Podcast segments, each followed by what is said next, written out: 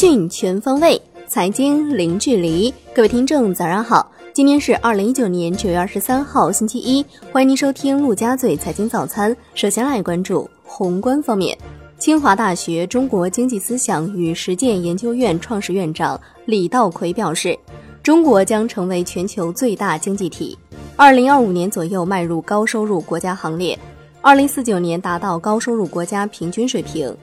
中等收入群体在未来十五年将实现倍增，规模将从四亿人增长到八亿人。经济参考报的消息，一场声势浩大的反不正当竞争执法正在全国铺开。未来数月，针对医疗、互联网等重点领域的不正当竞争行为，中央和地方监管部门将展开大规模调查，其中商业贿赂、虚假宣传、商业诋毁。以及利用技术手段实施网络不正当竞争等将受到重点整治。中证报头版，降准之后资金面缘何变紧？原因可能在于税期高峰和季末因素对资金面的扰动再次凸显，但流动性总量仍有保障，尤其是季末财政支出有望形成增量资金供给。预计十月份上半月资金面将回暖。来关注国内股市，CF 四十学术委员会主席黄毅平表示，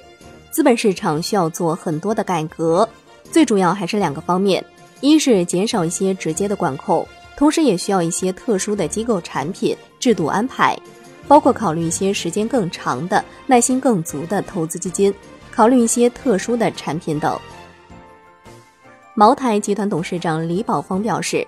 不出意外的话，市值破一万亿。股票破一千，销售收入破一千亿，今年都能完成。明年要开展基础建设年，尽量多做一些打基础的事儿，要居安思危，要行稳致远。金融方面，基金业协会发布七月底公募基金市场数据，全行业资产管理规模在连续四个月下滑之后重返正增长，总规模增至十三点七万亿元，逼近十四万亿大关。全行业基金支数首次突破六千只整数关口，各类型公募基金迎来份额及规模全线增长。中国基金报报道，证监会网站显示，景顺长城量化对冲三个月定开混合发起式基金已获受理，这也是二零一六年二月以来首支新上报的公募量化对冲基金。此外，截至九月二十二号。量化对冲三个月定开混合发起式基金已获受理。楼市方面，京参头版，坚定推动楼市向房住不炒理性回归。事实上，房住不炒定位已经深入人心，不将房地产作为短期刺激经济的手段，更加坚决打消了市场上一些不切实际的幻想。无论是防范重大金融风险，还是推进我国经济高质量发展。都需要房地产市场参与者保持足够理性，切实维护房地产市场平稳健康运行态势。产业方面，九月二十二号上午，国家智能网联汽车武汉测试示范区正式揭牌，百度、海良科技、深蓝科技拿到全球首张自动驾驶商用牌照，这意味着不仅可以在公开道路上进行载人测试，也可以进行商业化运营。新华社发文，在全球五 G 部署进入关键阶段、商用建设加速的同时，各国政府和企业也面临着诸多挑战。最大的阴影来自一股试图给各国筑起藩篱、阻碍五 G 技术造福全球的逆流。在五 G 建设问题上，中国的态度一直是开放，而不是封闭。海外方面，美国总统特朗普表示：“放眼世界，你会发现。”利率要么很低，要么为负。第一财经的消息，为了令特朗普政府放弃美国诉欧盟补贴空客案胜诉后对欧盟潜在开征的关税，欧盟使出浑身解数，目前看来依然失败了。即将卸任的欧盟贸易委员马尔姆斯特伦透露，WTO 最早将在九月三十号对 DS 三幺六案宣判，美方将寻求对欧盟输美产品。开征总价在一百一十二亿美元左右的关税。来关注国际股市，美国新兴市场投资基金研究公司的数据，在截至九月十八号的一周当中，全球股票型基金吸引一百九十二亿美元资金净流入，创下二零一八年一季度末以来规模最大的单周资金净流入。其中，美国股票型基金资金净流入额创下二十六周以来的高位，